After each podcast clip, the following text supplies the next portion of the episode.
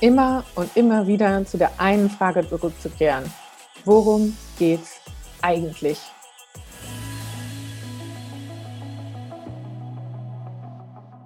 Hallo und herzlich willkommen bei Everyday Leadership, dem Live- und Leadership-Video-Podcast der DFB Akademie. Mein Name ist Thorsten Hermes und ich unterhalte mich für Sie mit Menschen. Und wir sprechen über Ownership, über Kommunikation, über Verantwortung. Wir sprechen über Führung. Und das tun wir jetzt auch mit unserem heutigen Gast. Und sie gehört zu den gefragtesten Expertinnen unserer Republik. Und das aus gutem Grunde, wie ich finde. Denn sie zeigt Tag für Tag mit ihrer Arbeit, was es heißt, Verantwortung zu übernehmen. Als man den Jugendlichen der Fridays for Future Bewegung vorwarf, dass es sich bei ihnen nur um ahnungslose Kinder handle, da handelte sie und schloss sich mit über 26.000 WissenschaftlerInnen zusammen, um als Scientists for Future die SchülerInnenbewegung und deren Engagement für den Klimaschutz zu unterstützen. Und wenn sie sich nicht dort engagiert, dann ist unser heutiger Gast, die von Haus aus Politökonomin ist, Transformationsforscherin und zählt zu den renommiertesten Expertinnen für Nachhaltigkeitswissenschaft. Und deswegen vertraut auch unsere Bundesregierung auf ihren Rat der sie als Generalsekretärin des Wissenschaftlichen Beirats der Bundesregierung Globale Umweltveränderungen, schwieriger Satz, aber wichtige Sache, zur Seite steht. Und da sie in ihrem neuesten Buch eine Einladung ausspricht, die Welt gemeinsam neu zu denken, haben wir Sie doch gleich mal eingeladen, um mit uns über die Führung, die Innovation und die Transformation zu sprechen, die notwendig sind, um das mit Abstand wertvollste Gut auf Erden zu erhalten. Insofern freue ich mich sehr, dass sie unserer Einladung gefolgt ist und sage ganz, ganz herzlich willkommen bei Everyday Leadership Professor Dr. Maya Gürkel. Wunderschönen guten Morgen und herzlichen Dank für die Einladung. Wow, das sieht ja hübsch aus bei Ihnen da. Sind Sie zu Hause, wenn ich fragen darf, oder sieht Ihr Büro so, so nett aus? Nee, nee, das ist das Homeoffice. Und ich glaube, die meistgezoomte Wand aus meinem Wohnzimmer.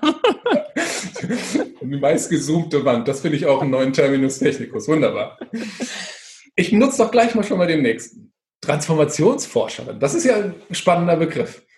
Erklären Sie uns doch mal, was macht man da und ähm, was wird eigentlich von wo nach wo transformiert? Womit beschäftigen Sie sich? Also das Wichtige ist, ist, von wo nach wo. Wir beschäftigen uns wirklich mit dem Prozess der Veränderung. Ne? Also zu fragen, wenn wir von A nach B wollen, das A und B ist meistens von der Politik, in der Gesellschaft oder sowas eben vorgegeben. Was müsste man dann eigentlich verändern und wie müsste man das verändern und die Prozesse organisieren? Und das Wichtige ist dann, sich klarzumachen, es geht nicht nur um kleine Veränderungen, sondern Transformation ist ja ein Begriff auch angelegt, dass sich die Form auch verändern wird. Also wir werden wirklich tatsächlich eine andere Verfasstheit äh, am Ende haben. Und dann ist der nächste Schritt zu sagen, das ist nicht nur auf jetzt eine Technologie beschränkt oder ein ökonomisches Instrument, sondern es sind immer gesellschaftliche Systeme.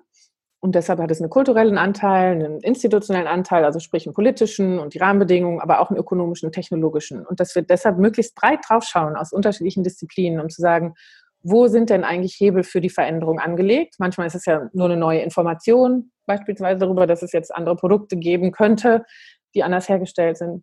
Manchmal sind es Investitionen, manchmal sind es Rahmenbedingungen wie eine Besteuerung von Ressourcen beispielsweise. Also einfach zu gucken, wer kann was dazu beitragen, dass dieser Transformationsprozess wahrscheinlicher wird. Also eine klare Leadership-Rolle eigentlich. Wenn ich mir das so überlege, dann machen Sie Vorschläge, andere müssen überlegen, wie man das umsetzt und gemeinsam schafft man eine schöne Transformation.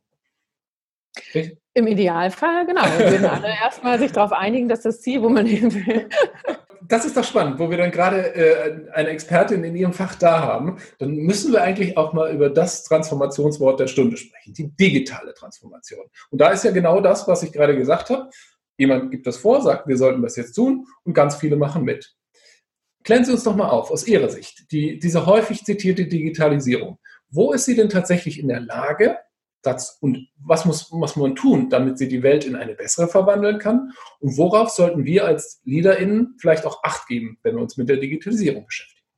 Also Digitalisierung ist ja erstmal Technologieentwicklung. Ne? Und Technologien werden von Menschen kreiert mit einer bestimmten Fragestellung, mit bestimmten Interessen und vielleicht dann auch Investitionsentscheidungen.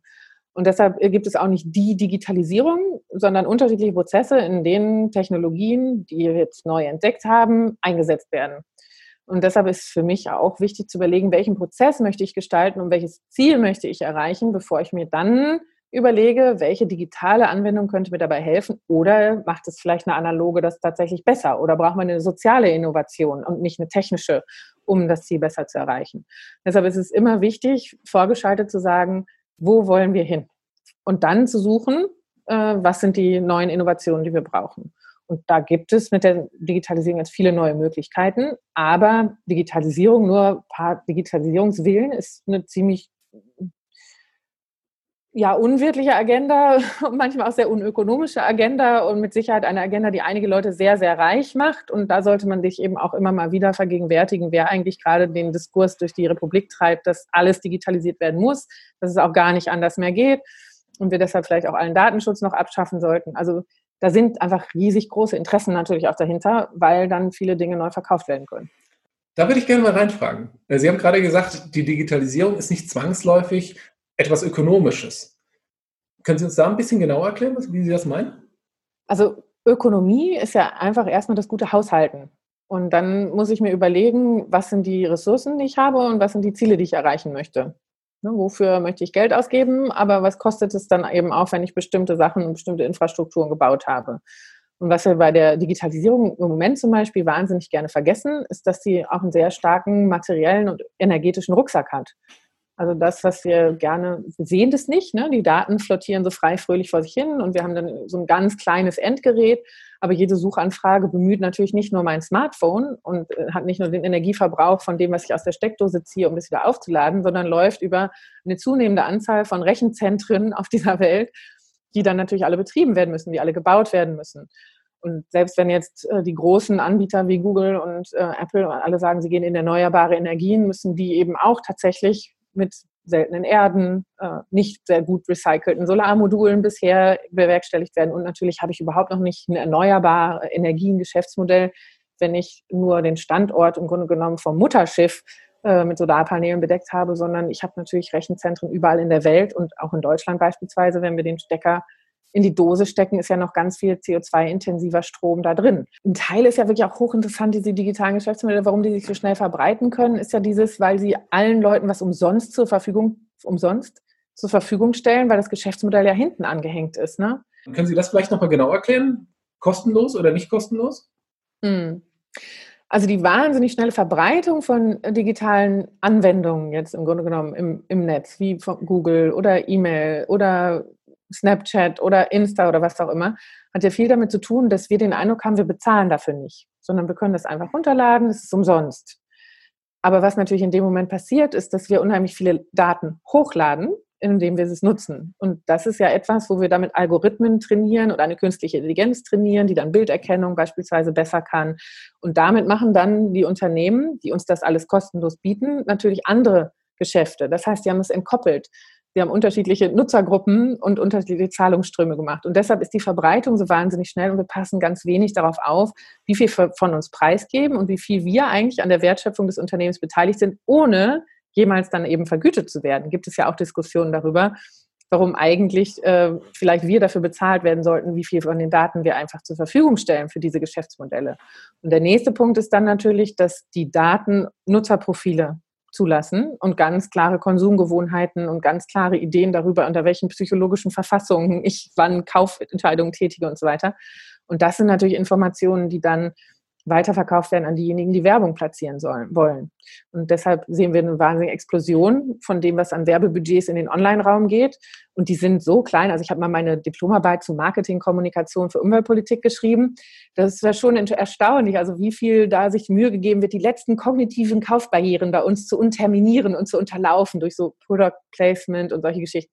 Das sind ja jetzt Influencerinnen, die wahnsinnig reich werden dafür, nur dass sie eine Zufälligflasche mal einmal heben oder solche Sachen. Ne? Da passiert ja ganz viel. Oder unsere Facebook-Profile dafür benutzt werden, ah, die ist schwanger, jetzt geben wir ihr mal diese Kaufempfehlung. Und also wir werden ja durchweg manipuliert, das ist eigentlich Propaganda und Nudging 4.0, was da in einem vermeintlich freien Raum stattfindet. Und das lassen sich die Unternehmen natürlich sehr gut bezahlen von, von Werbekunden. Und deshalb ist das Geschäftsmodell Digitalisierung aber auch direkt abhängig von mehr Konsum weil natürlich die Werbekunden nur dann für die Werbemaßnahmen zahlen, wenn sie den Eindruck haben, dass dann der Verkauf ihrer Produkte nach oben geht. Und das ist ja wiederum genau das Ziel, oder? Also deswegen wirtschaftet man ja mehr Werbung, gleich mehr Umsatz, gleich mehr Wohlstand und alle sind happy, oder? Also Konsum heißt ja eigentlich auch, dass ich etwas nicht nur kaufe und ins Regal lege und nicht mehr anfasse, sondern konsumieren hat ja etwas mit eigentlich auch Nutzen und mir einverleiben und solche Sachen zu tun. Und das machen wir ja in vielen Bereichen gar nicht mehr, sondern Hauptsache es ist da, falls jemand zu Besuch kommt, dann finde ich das Zeug da. Ja klar, habe ich das neue Gadget hier und dann mache ich halt ganz viele Fotos von den Dingen, damit ich sie irgendwo auf Insta posten kann. Aber so richtig konsumieren, sprich mit denen in Resonanz gehen, wie die Zeit dafür nehmen, sie wertzuschätzen, ein Buch zu lesen und es nicht nur zu haben oder so, da kommen wir ja kaum mehr dazu. Und deshalb muss man sich ja irgendwann mal fragen, warum das noch eine positive Geschichte ist, immer mehr zu kaufen, im Grunde genommen. Äh, und ja, unsere Wirtschaft hängt momentan davon ab.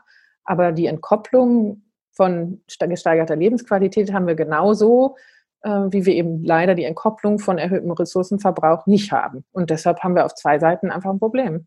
Die beiden Seiten. Also das heißt, ich versuche das mal zusammenzufassen. Auf der einen Seite haben wir die Digitalisierung, die uns hilft, schneller zu werden, effizienter zu werden, mehr Umsatz zu machen, mehr Geld, mehr Umsatz zu erzeugen.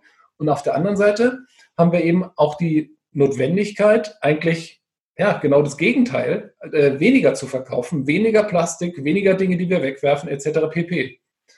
Jetzt kann ich mir vorstellen, dass ganz viele LeaderInnen, die in ihren Unternehmen die Aufgabe haben, Digitalisierung jetzt, Digital or Die oder auch in Fußballvereinen, was, was, was sollen wir denn jetzt tun? Also wie geht man denn jetzt mit dieser Situation um, auf der einen Seite die unternehmerischen Dinge zu ergeben und auf der anderen Seite auch den wichtigen anderen Dingen Rechnung zu tragen?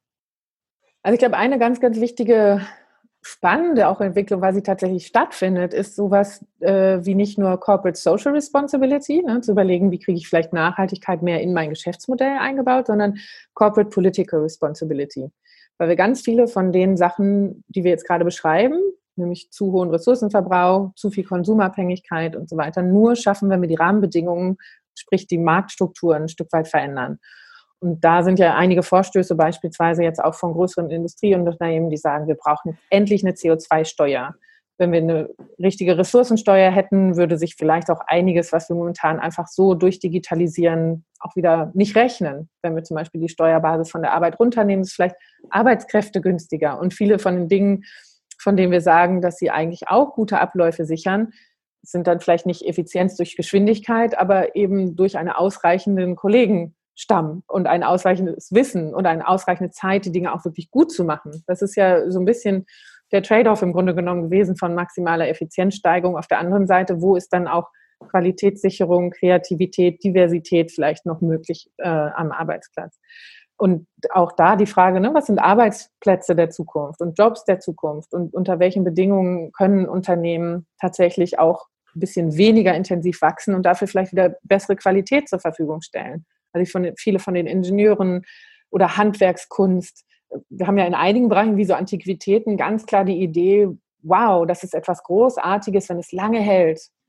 Und das haben wir in vielen der größeren Gebrauchsgüter momentan, die gehen immer schneller kaputt, auch durch die Elektronifizierung und Digitalisierung. Also mein Autoschrauber früher hat schon immer über so einen Opel Corsa gestöhnt, weil er gesagt hat, im Vergleich zu den richtig guten Ottomotoren, die noch nicht irgendwie mit hier blinken und da blinken und da Anzeige und da mit dir reden.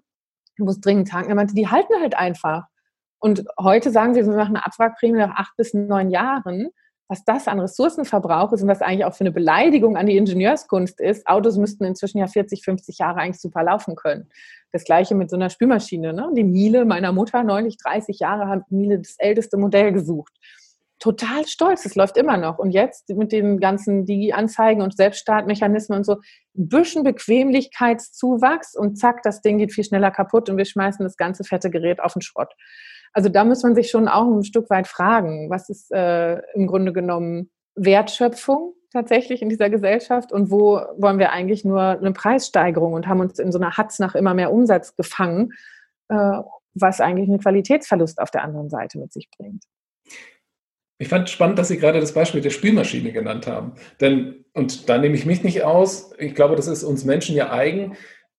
Wenn es leichter geht, dann machen wir es lieber leichter als kompliziert. Und natürlich könnten wir auch selber spülen und das tun wir ab und zu auch noch, aber so eine Spülmaschine ist eben auch ein guter Luxus. Das als Grundlage ist es doch auch natürlich, komisches Wort in dem Zusammenhang, dass eine Firma sagt, naja, wenn viele diese Spülmaschine kaufen, dann erfinden wir sie natürlich auch. Muss, und da kommen wir, glaube ich, zu dem Punkt, sollte an der Stelle nicht eine Leaderin auch die Frage stellen, a, bringt es Umsatz, aber b, wie müsste es eigentlich aussehen, damit es eben auch ein übergeordnetes Ziel, den Erhalt unseres Planeten irgendwie einzahlt? Absolut, ganz genau. Und äh, für mich ist das das einzige Fortschrittsmodell. Also wer auch immer heute sagen will, er bietet Fortschritt an, soll mir zeigen, wie das in der Bilanz den ökologischen Fußabdruck reduziert und den sozialen Fußabdruck ähm, verstärkt. Und dann können wir darüber reden, dass das ein Fortschrittsmodell ist und sonst nicht. Und dafür kann man die Digitalisierung super einsetzen.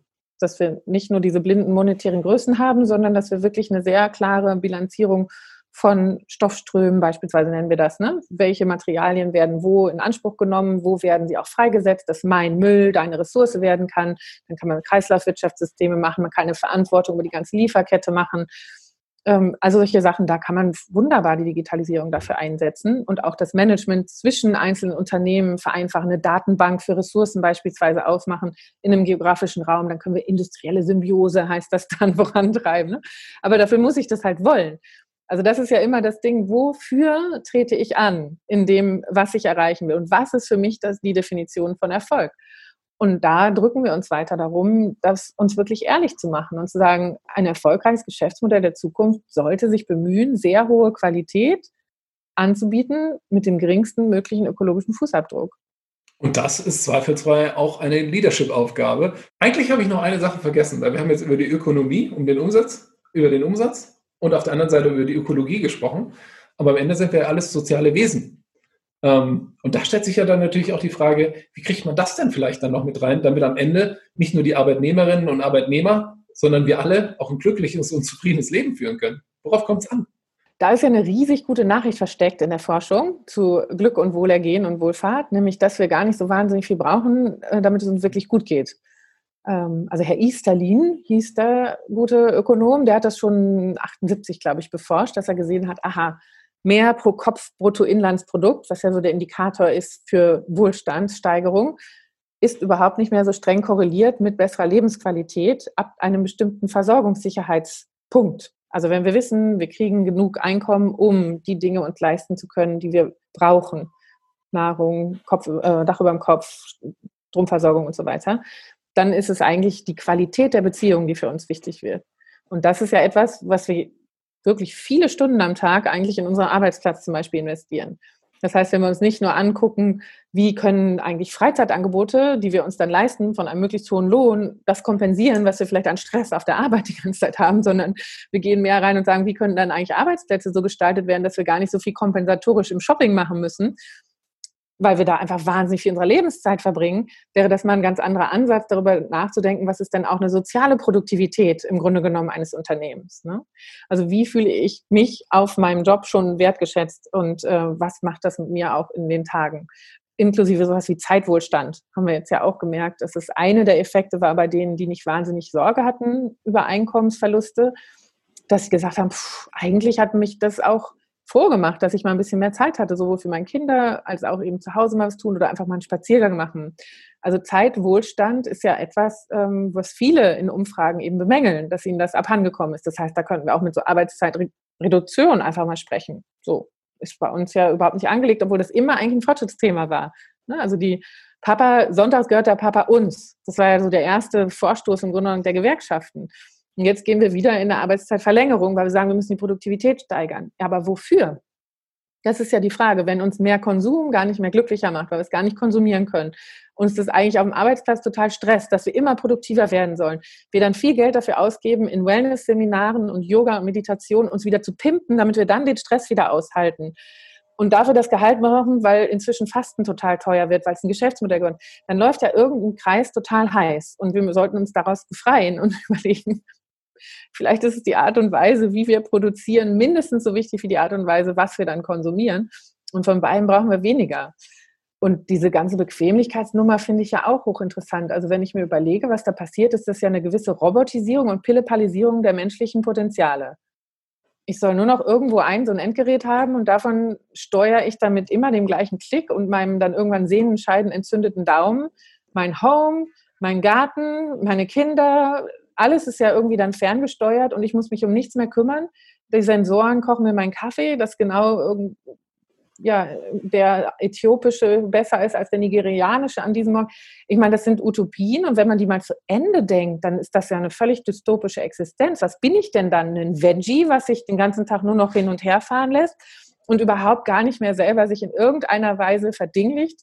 Wir, also gerade Fußball, ne? Schwitzen, Schmerzen, wehtun, reinhängen. Das kann ich auch im ähm, Gardening, kommen jetzt die tollen Studien, wie wahnsinnig uns das eigentlich regeneriert und gesunder werden lässt. Eine Stunde Gartenarbeit, einfach nur mal buddeln, dreckig werden.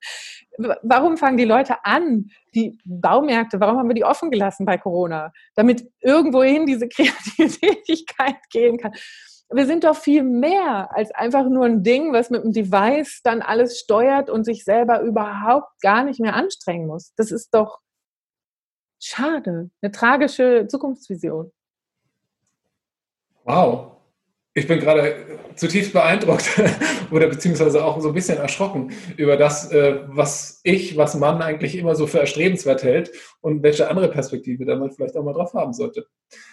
Ich glaube, ein, ein Bruder im Geiste, weil Sie gerade den Fußball angesprochen haben, wenn es um nachhaltigeres Wirtschaften und einen menschlicheren Umgang geht, ist der Präsident des Deutschen Fußballbundes, Fritz Keller.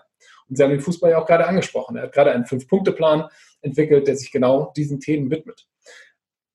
Die Frage an Sie. Sie sind ja jemand, der im, in, ihrer, in ihrer Berufung, würde ich fast sagen, beim BBGU oder auch den Scientists for Future viele gute Ideen entwickelt und für diese kämpft, wofür ihnen viele Menschen dankbar sind und hoffentlich auch in Zukunft dankbar sein werden.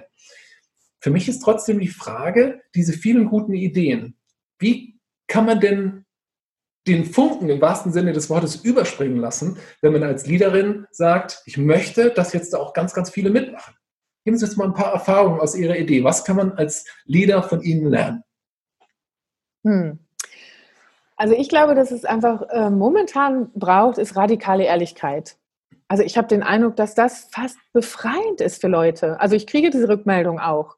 Endlich spricht es mal jemand aus, weil wir uns total in ungeglaubten Geschichten verrannt haben.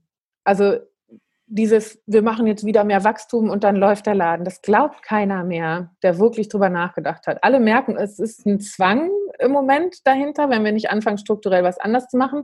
Aber dass das noch eine wünschenswerte Zukunftserzählung ist, weder, dass es bei, den, bei der sozialen Gerechtigkeit wirklich hilft, noch dass es mit der Ökologie vereinbar ist, das ist eigentlich bahngebrochen. Also es ist die erste richtig große, ähm, ungeglaubte Erzählung, die wir immer noch bemühen und bemühen und die dann ja auch ja so einen schalen Geschmack eigentlich hinterlässt, wenn ich sie weiter erzähle und eigentlich in mir drin ja selbst nicht mehr dran glaube. Und ähm, genau deshalb ist es mir so unheimlich wichtig, dass wir sagen, wir können viel besser hingucken, wenn wir aufhören, Geld hinterher zu rennen und wirklich sagen, es muss wieder Wert ausgedrückt werden.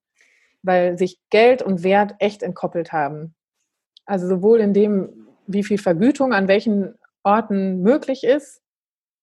Wie erkläre ich denn zum Beispiel einem Bäcker, einem Bauern, einer Pflegerin, einer Erzieherin, einem Arzt, einem, die jeden Tag aufstehen, die jeden Tag einen Job machen, den wir gerade als systemrelevant erkannt haben, warum ein Start-up wo Menschen ja auch ein paar Jahre schlaflos, Tischtennis spielend, sich reingehängt haben, ohne Ende, jetzt Milliardäre sind, weil sie eine Software entwickelt haben, die die Vermittlung und noch mehr Konsum von den Dingen, die diese Menschen ja aber jeden Tag herstellen müssen, möglich macht. Und dann können die sich den Rest ihres Lebens hinten auf den Rücken werfen und sagen, ich war außerdem noch der Geilste, während die ganzen Leute, die jeden Tag Wertschöpfung für uns immer wieder morgens ab fünf generieren, eigentlich gar keine Chance haben, jemals einen Exit zu machen, weil die Vergütungsstrukturen es ihnen ja nicht mehr erlauben, nicht mal ein Sabbatical, nicht mal eine vernünftige Grundrente. Da läuft doch was wahnsinnig schief und das spüren doch immer mehr. Und deshalb ist diese Korrektur von dem, was ist Wert, wo ist das im Geld wiedergespiegelt, was ist Wertschöpfung, wie spiegelt das sich in der Vergütung wieder, ist für mich eine ganz, ganz, ganz zentrale Baustein, gerade wie wir die soziale Agenda und die ökologische auch wirklich gut zusammenbekommen. Also ich kann nur sagen, ich spüre gerade sehr viel von dem, was Sie sagen. Und trotzdem, wenn ich in meinem persönlichen Fundus krame, ich habe in meinem Leben schon ganz oft den Eindruck gehabt, dass ich eine richtig gute Idee habe. Und ich habe auch schon ganz oft den Eindruck gehabt, dass ich, was ich sage, richtig und wichtig ist. Ich habe aber auch schon das eine oder andere Mal gedacht, die anderen sehen das irgendwie gerade gar nicht so. Oder noch viel schlimmer, sie waren vielleicht sogar meiner Meinung und haben ihr Verhalten dennoch aus anderen Gründen weil der Mensch eben so tickt, wie er tickt, nicht meinen Ideen entsprechend angepasst. Und gerade im letzten Fall habe ich mich dann häufig auch gefragt, warum verstehen die das nicht? Warum kapieren die das nicht? Oder selbst reflektiert, was muss ich beim nächsten Mal anders machen? Jetzt nehmen wir mal an, ein paar meiner Ideen wären wirklich so gut, wie ich denke. Welchen Tipp hätten Sie für mich, dass beim nächsten Mal, und das wollte ich ja eben auch schon so ein bisschen in Erfahrung bringen, was können wir denn als Leader tun, damit tatsächlich das Verhalten bei den Menschen sich da noch ändert? Haben Sie da einen Tipp? Na, das Wichtigste ist ja, glaube ich, Vorleben, also aus meiner Warte. Also im Grunde genommen das, von dem ich sage, dass es wichtig ist, auch selber bestmöglich umzusetzen.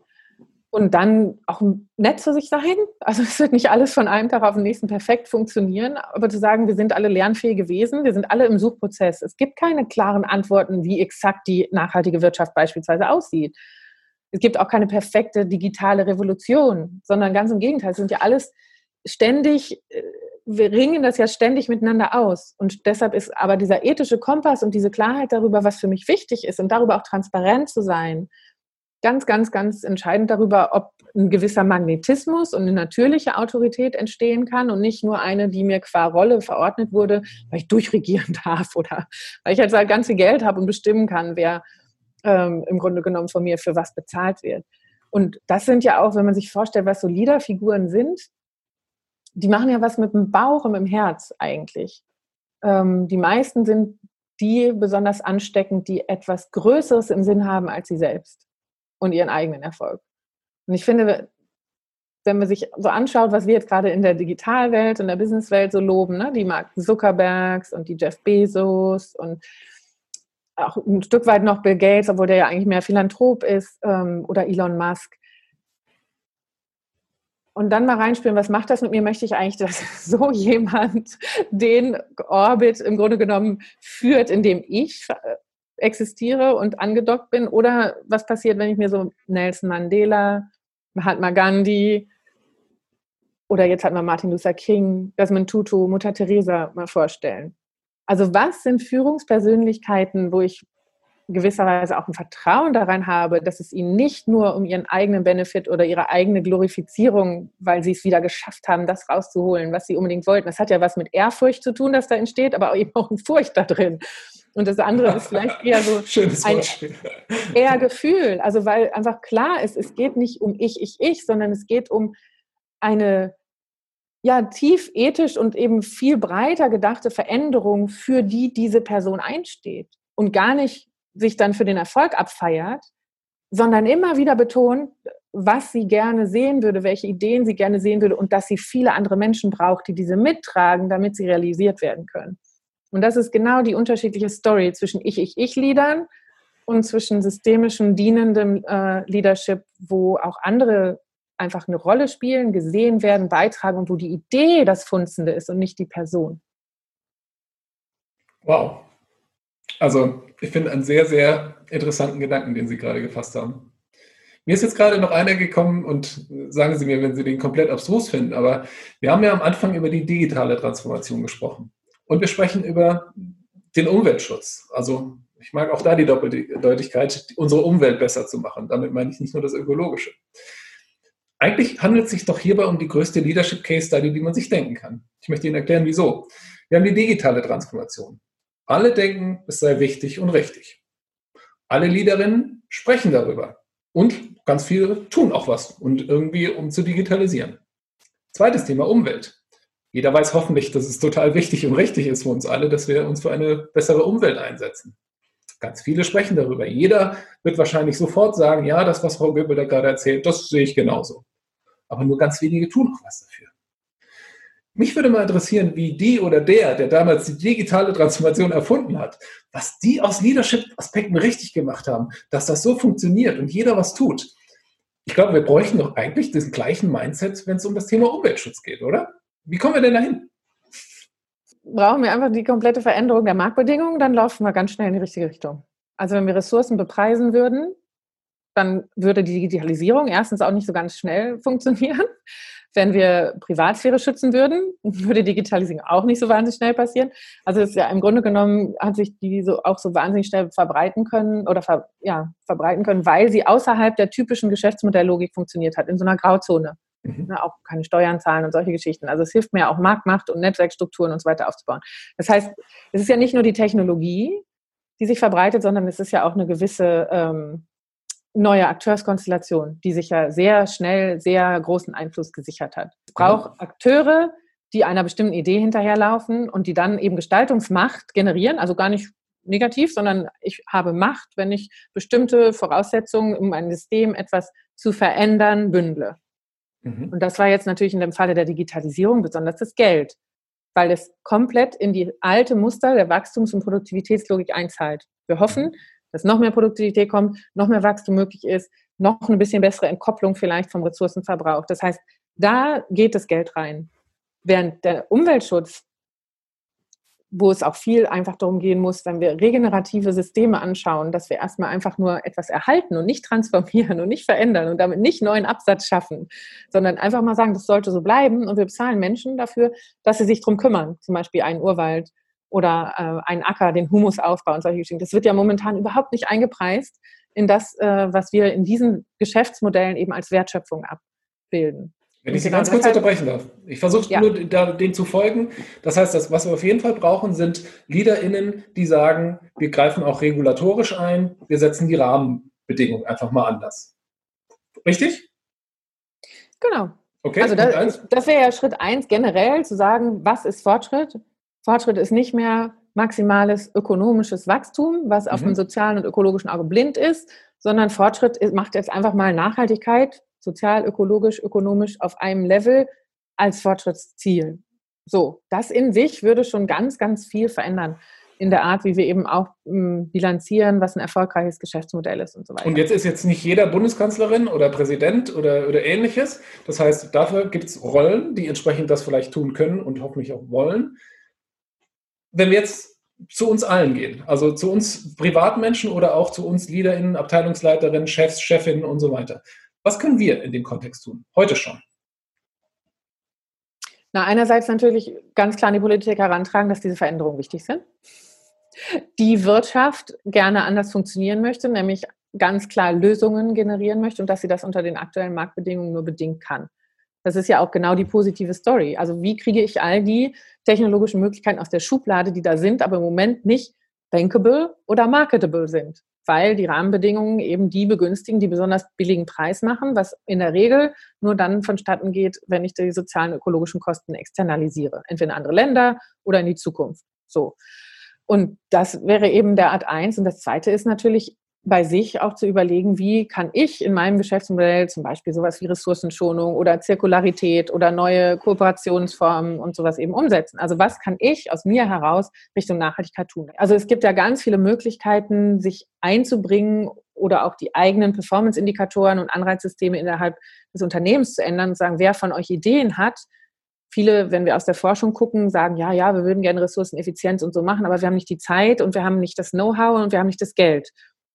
Dann kann ich natürlich auch sagen, immerhin mache ich Schulungen bei meinen Mitarbeiterinnen und Mitarbeitern, dass überhaupt so ein Gewahrsein dafür weiter sich entwickelt, was könnten wir denn umstellen in unserem Geschäftsmodell, zum Beispiel in Richtung Ressourcenschonung. Wie können wir Familienorientierung nach vorne bringen? Also es gibt ja so kleine, viele ähm, Schrittchen, die man auch machen kann. Das Allerwichtigste ist aber, glaube ich, wirklich ganz ehrlich zu sagen, wo wollen wir hin mittelfristig und was sind die Blockaden auf dem Weg? und dann zu überlegen, wie kann dann auch so ein Vorschlagsrecht oder sowas aus den Mitarbeitern heraus funktionieren, wo jeder und jede sich einbringen kann. Wie können wir das denn tatsächlich auch erreichen? Das Wichtigste ist wirklich das Wollen. Also das ganz ehrlich sagen, wo soll es hingehen? Was sind die, wir nennen das Science-Based Targets, ne? was sind die wirklich naturwissenschaftlich, aber auch sozialwissenschaftlich informierten Ziele und nicht nur die ökonomischen, weil wir häufig erst dafür sorgen werden müssen, dass die ökonomischen Kenngrößen diese beiden anderen berücksichtigen. Und das kann ich in meiner eigenen Bilanzierung machen. Ähm, das kann ich mit meinen Shareholdern ausmachen. Das kann ich, äh, der Finanzmarkt fängt ja an, in die Richtung zu drücken. Ich kann Shadow Pricing für CO2 wenigstens schon mal einführen. Also es, gibt, es geht wirklich einfach darum, loszulaufen. Das ist das Allerwichtigste. Und sich zum Ziel zu setzen, dass ich eine nachhaltige Organisation werden will. Und dann immer weiter dranbleiben.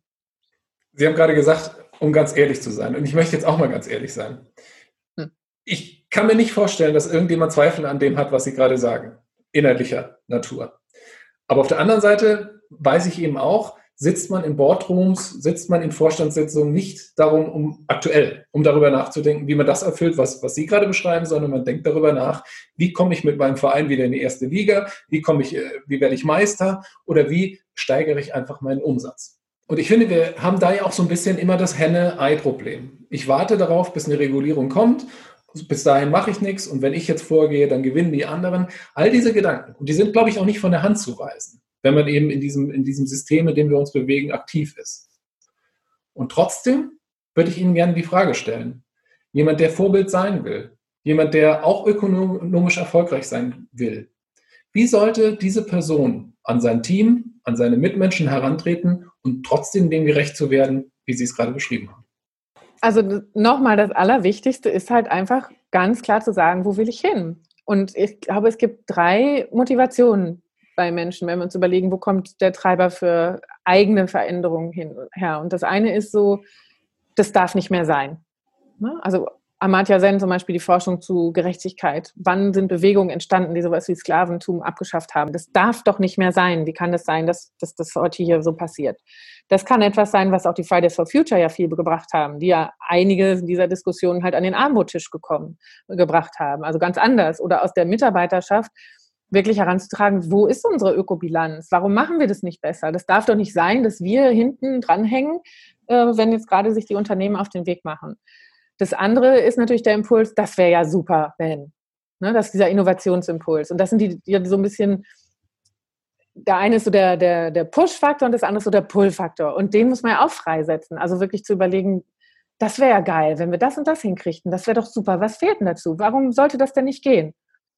Und ähm, auch das einfach anzu, anzu, ja, einzufordern oder anzutigern. Ich meine, das kann ich ja im Personalgespräch völlig klar machen. Ich sage so, pass auf, hier ist unsere Bilanzierung, so sieht es momentan aus, das ist unser Fußabdruck, ökologisch sieht nicht so super aus. Hier sind die bei der Mitarbeiterbefragung äh, noch die Sachen rausgekommen, wo einfach noch positive Veränderungen sich gewünscht würden. Was ist Ihr Vorschlag oder wie kommen wir dahin? Also wirklich einfach diesen Entrepreneurial, unternehmerischen Geist in allen so ein Stück weit einzuladen und zu wecken und auch zu sagen, deine Meinung ist wichtig, weil du hast Insiderwissen. Also wir haben ja ganz oft, wenn ich mit CEOs rede oder auch dann mit deren Stab, dann ist das immer so dieses Ding, der CEO ist so abgekoppelt von dem, was wirklich eigentlich im Unternehmen stattfindet, weil der seine ganz eigenen primären Rückkopplungskreise hat, wo er mit anderen CEOs und Politikern und sowas spricht. Also dieser ganze Korporatismus ab einer bestimmten Größenordnung macht ja diese Rückkopplungsschleifen zu denen, die eigentlich das Insiderwissen haben, weil sie jeden Tag diesen Job machen, manchmal so schwer. Und dies ganz bewusst diese Rückkopplungsschleifen wieder einzuladen ne? und vielleicht einfach so ein Innovation-Team oder sowas aufzubauen, deren einziger Job das ist, sich in dem Unternehmen in diese Richtung zu bemühen. Und das dritte ist natürlich nachmachen. Also der dritte Impuls ist, ach, wenn die das können, dann kann ich das auch. Und es war jetzt gar nicht so ein Risiko oder wir sind nicht mehr First Mover, wir können da schon mal sehen, was tatsächlich passiert ist. Da gibt es ja auch Datenbanken, wie jetzt von Futur 2 oder Preise ne, für die grünsten Startups oder für die besten nachhaltigen Unternehmen oder ein Global Compact oder also diese Idee voneinander zu lernen, was eigentlich schon funktioniert hat, die gibt es ja auch. Und da würde ich einfach auch schauen, was passt zu meiner Unternehmenskultur und was passt zu den einzelnen Leuten und was bin ich halt auch für ein Typ. Also das Wichtigste ist ja einfach, dass ich mit dem, was mich antreibt, Energie freisetze, einmal in mir selbst, aber natürlich auch in meinem Umfeld. Und das schaffe ich natürlich genau dann besonders gut, wenn ich aus dem Impuls heraus halt vielleicht auch arbeite, der heute der lebendigste ist. Und das kann durchaus wechseln. Ist bei mir ja auch. Manchmal ist so dieses, boah, das darf doch nicht wahr sein, dass das noch weiter ist. Und dann kommt aber auch was ganz anderes aus mir raus. Und damit erreiche ich natürlich auch andere Leute. Und am nächsten habe ich vielleicht gerade wieder mit irgendwem gesprochen, der ganz fantastische Lösungen für Bangladesch oder sowas sich ausgedacht hat. Und ich denke, oh, das wäre doch super, wenn das auch funktioniert. Und dann laufe ich durch die Gegend und sage, wer kann mir sagen, wie wir das hier hinkriegen? Also das hat ein bisschen eine andere Energie. Das macht aber gar nichts. Äh, und im nächsten Moment denke ich so, ja Gott, also warum ist dieser Almanach, der so geht's doch, Geschichten nicht viel bekannter? Das ist doch absurd. Warum machen wir nicht völlig klar, das sind die Zukunftsgeschäftsmodelle und dann ist das der Standard und nicht irgendeine komische Handelsblatt-Ranking der wertvollsten Unternehmen und oben sind nur noch Finanz- und Digitalkonzerne drin, die keine Steuern bezahlen und deshalb ihre Aktienrückkäufe hinkriegen und damit den ähm, Börsenwert nach oben treiben. Was ist daran der wertvollste Konzern? Das ist ziemlich unlautere Wirtschaftspraxis eigentlich betrachtet. Und da müssten wir doch mal korrigieren in dem, was unsere Rollenmodelle sind und was wir abfeiern als diejenigen, die es wirklich hinbekommen haben. Also bei mir haben Sie gerade Energie freigesetzt, wenn ich das so sagen darf, denn ich habe gerade mal reflektiert. Eine Frage, die ich eigentlich meinen Mitarbeiterinnen und Mitarbeitern immer gestellt hatte, war, wie hilft das dem User? Wie hilft das dem Kunden?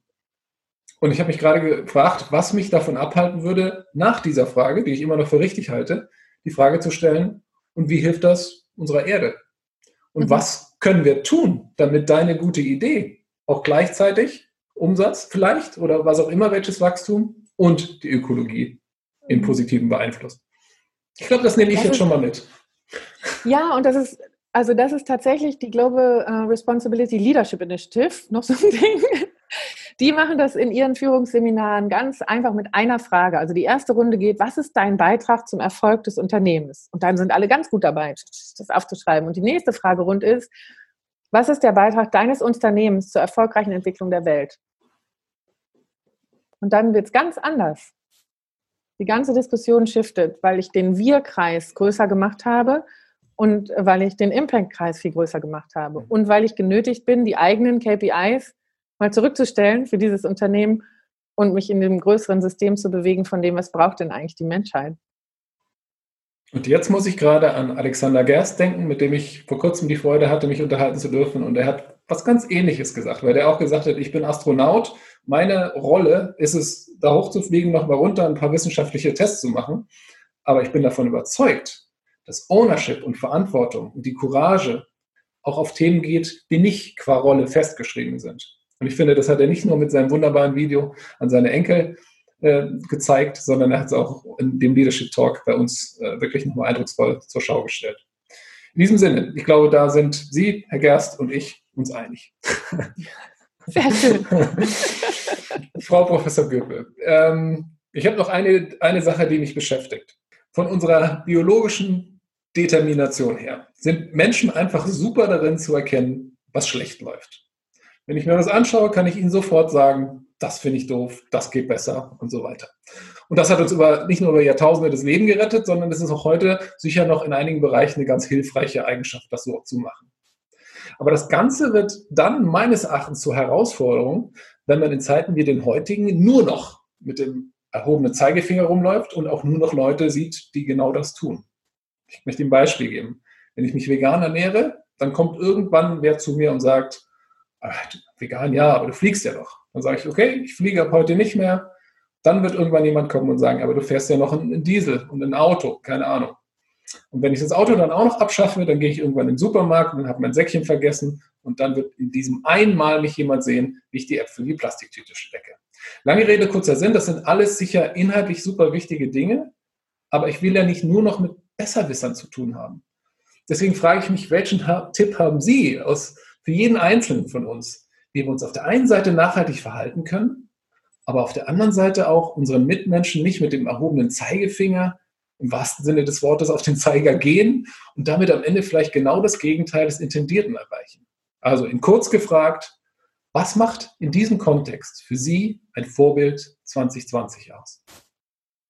Hm.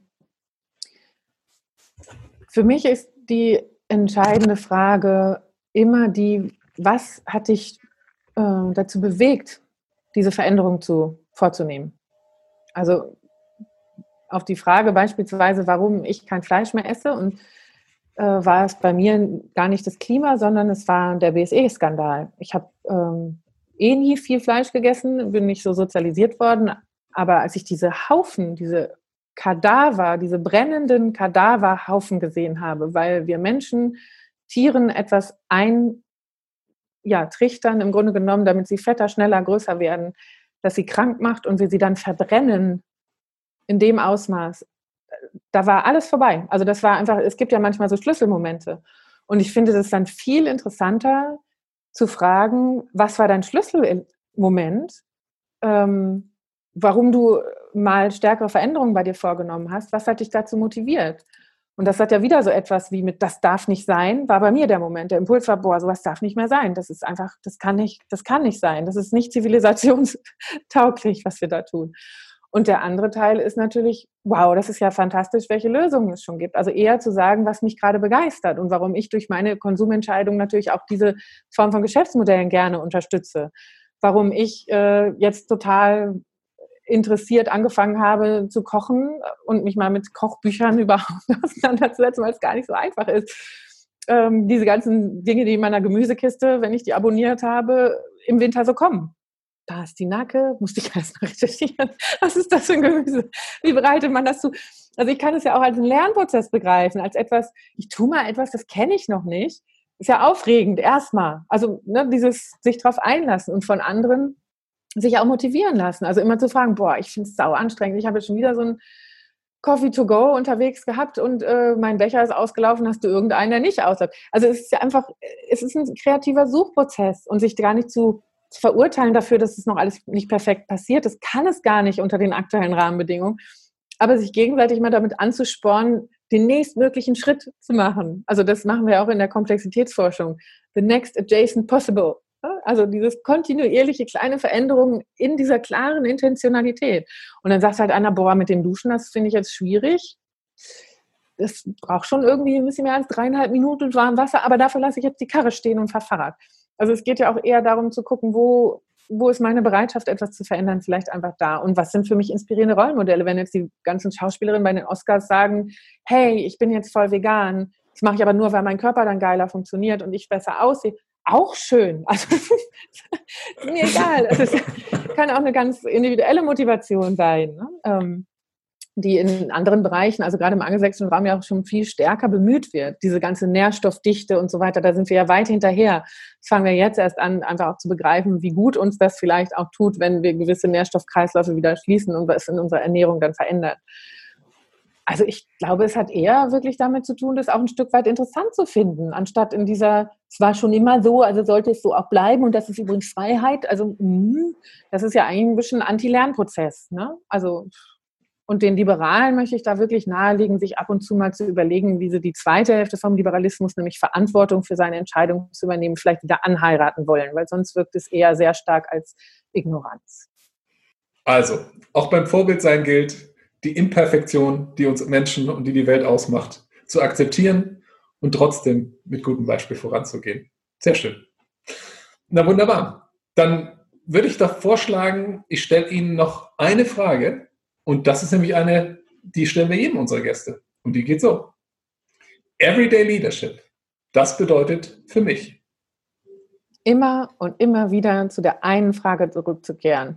Worum geht's eigentlich? Man kann es auch noch anders formulieren. Ne? Worum geht es eigentlich?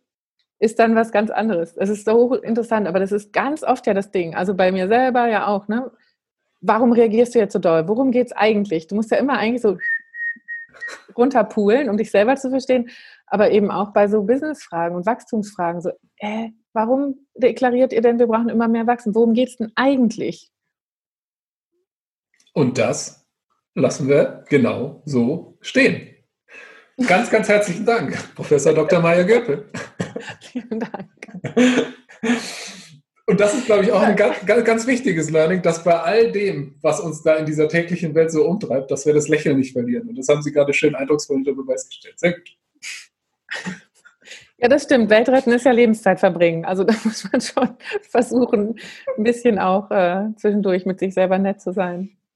Sehr gut. Sie waren sehr nett zu uns und ich möchte noch einmal nett zu Ihnen, liebe Zuschauerinnen, liebe Zuschauer sein und versuchen, das zusammenzufassen, was ich heute mitnehme.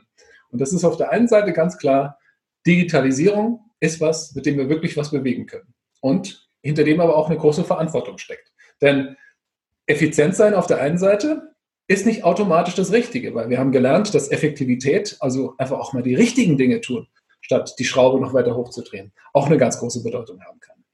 Das Zweite, was ich heute mitnehme, ist, dass ich als Leader neben dem Wachstum, neben dem Umsatz, neben den Dingen, die meinem Arbeitgeber, meinem Auftraggeber wichtig sind, trotzdem vielleicht auch immer mal nochmal die Frage stellen kann, und wie können wir das Wichtige tun? Wie, was, oder wie Frau Goebbels gerade gesagt hat, was treibt dich eigentlich an? Worum geht es eigentlich? Das ist eine Frage, die werde ich mir angewöhnen. Und drittens, und das möchte ich Ihnen mit in den Tag geben, Leadership ist das eine. Und um große Dinge zu erreichen, braucht es natürlich auch starke Leaderinnen und Leader. Aber am Ende funktioniert es eben doch nur, wenn alle mitmachen. Insofern, wenn Sie Lust haben, machen Sie doch mit und einfach unsere Welt zu einem noch schöneren Platz, als sie sowieso schon ist. In diesem Sinne, machen Sie es gut.